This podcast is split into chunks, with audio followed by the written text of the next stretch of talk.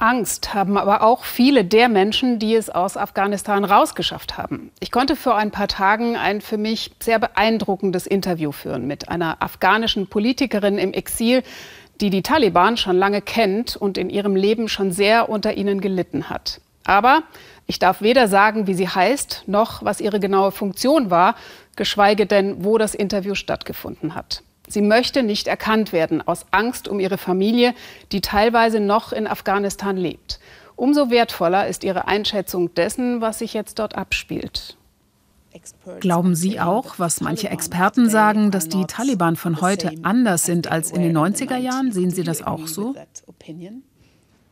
Überhaupt nicht, gar nicht. Wo ist der Unterschied? Das Wichtigste für die Taliban ist das Thema Frauen, Frauenrechte, man sieht jetzt zwar Bilder, auf denen die Mädchen wieder in die Schule gehen, aber es sind Kinder, kleine Mädchen. Was ist mit den Älteren? Was ist mit dem Recht auf höhere Bildung, Universitätsabschluss? Das passt den Taliban überhaupt nicht. Wir haben ja gehört, dass sie zum Beispiel in Herat Frauen den Zugang zur Uni verwehrt haben.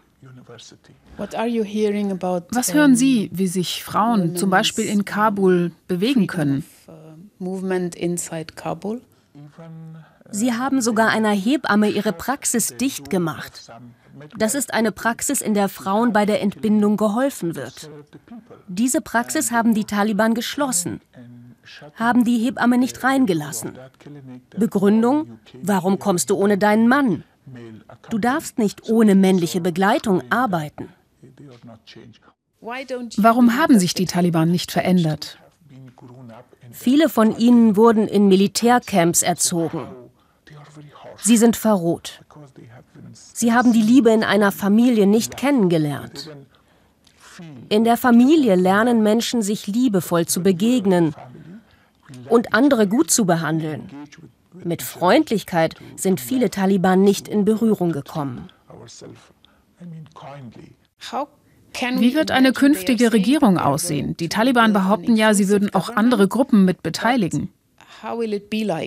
Ich bin nicht sicher, dass sie wirklich an das Prinzip der Einbindung anderer Kräfte glauben. Sie glauben nicht an Demokratie und Wahlen. Sie werden vielleicht Leute von anderen Volksgruppen oder Minderheiten in die Regierung setzen, aber das sind Marionetten, die den Mund nicht aufmachen werden, weil sie nur überleben wollen.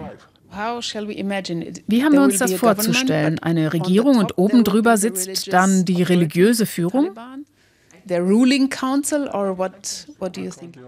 Ich denke ja. Denn sie sprechen immer vom Emirat. Und das meint einen höchsten Führer, der über alles bestimmt. Alles. Die Rechtsprechung, die Sicherheitsbehörden und auch über die Regierung. Wie sehen Sie die Zukunft? Schwarz. Sehr schwarz. Manche sagen ja jetzt, es sei friedlich in Afghanistan, weil es keine Schießereien und keine Raubüberfälle mehr gibt. Aber die Abwesenheit von Schüssen ist noch lange kein Frieden. Wie kann Frieden herrschen, wenn es keine Gerechtigkeit gibt, keine Mitbestimmung? Wir haben viele junge, gut ausgebildete Leute. Ich hoffe, dass die junge Generation genügend Energie aufbringt, um aufzustehen und wieder zu kämpfen. Natürlich, ich sehe, dass viele von ihnen das Land verlassen haben. Sie sind jetzt über die ganze Welt verstreut. Wie können sich diese jungen Menschen wieder neu organisieren, um Widerstand zu leisten? Das wird sehr, sehr schwierig. Aber ich hoffe, dass sich die Afghanen eines Tages wieder organisieren werden. Und die Frage des Widerstands gegen die Taliban möchte ich gerne ganz aktuell auch noch mal Markus Spieker in Kabul stellen. Markus, es gibt ja im Moment noch eine schwer umkämpfte Region in Afghanistan, die die Taliban noch erobern wollen, das Panjshir-Tal. Was hören Sie von dort?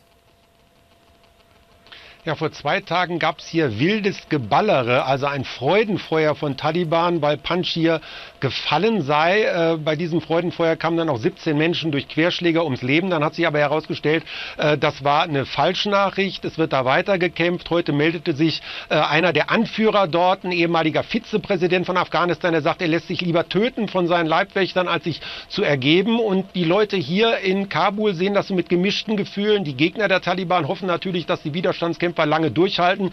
Gleichzeitig fürchten viele auch einen Bürgerkrieg. Also zu Ende ist der Kampf da noch nicht und es ist durchaus offen, wie lange das da weitergeht. Hm, Bürgerkrieg, das hatte heute auch ein ranghoher US-amerikanischer Militär befürchtet. Sehen Sie das auch so? Das ist wirklich schwer zu sagen, weil außerhalb dieses Tals gibt es jetzt keinen militanten Widerstand. Und ob der wirklich in andere Landesteile noch übergreifen wird, das ist durchaus unsicher im Moment. Äh, ich glaube, viel wird einfach abhängen von den nächsten Wochen und Monaten, wie sich da die Taliban hier aufstellen, welche Regierung sie darstellen werden, welche Verfassung sie vorstellen, ob sie eher eine Hardliner-Position vertreten werden oder sich kompromissbereit zeigen. Sie sagen Regierung. Die Taliban hatten ja in der Tat angekündigt, demnächst eine neue Regierung vorzustellen, eine Marionettenregierung, wie die Kritikerin das eben genannt hat. Wie sieht es damit aus? Na, die Regierung, die man erwartet hatte, wäre eigentlich gar keine Marionettenregierung gewesen, sondern hätte durchaus die starken Leute der Taliban repräsentiert. Also zumindest waren das die Namen, die hier kursierten. Aber offenbar kann man sich da nicht einigen, weil es doch unterschiedliche Lager gibt. Es gibt das politische Lager, das die Verhandlungen damals in Doha geführt hat. Dann gibt es eher den militärischen Zweig, der operativ die Kämpfe durchgeführt hat, einen eher religiös ausgerichteten Kreis. Und ähm, ja, das ist die spannende Frage, wer sich da durchsetzen wird. Denn eins ist klar, die Taliban müssen sich bewegen in puncto Menschenrechte, Frauenrechte, denn davon hängt ab, ob sie anerkannt werden international, ob sie internationale Hilfe bekommen. Es gibt da auch durchaus Druck von sogar eher befreundeten Staaten wie Pakistan. Gestern war der pakistanische Geheimdienstchef hier und die versuchen auch einzuwirken auf die Taliban, so ein bisschen dem Westen auch entgegenzukommen, damit äh, äh Afghanistan nicht ganz isoliert ist. Äh, zum Beispiel kursiert jetzt das Gerücht, der ehemalige Präsident Karzai könnte Teil einer neuen Regierung sein. Also uns stehen da spannende Tage bevor. Vielen Dank, Markus Spieker, und Ihnen alles Gute nach Kabul.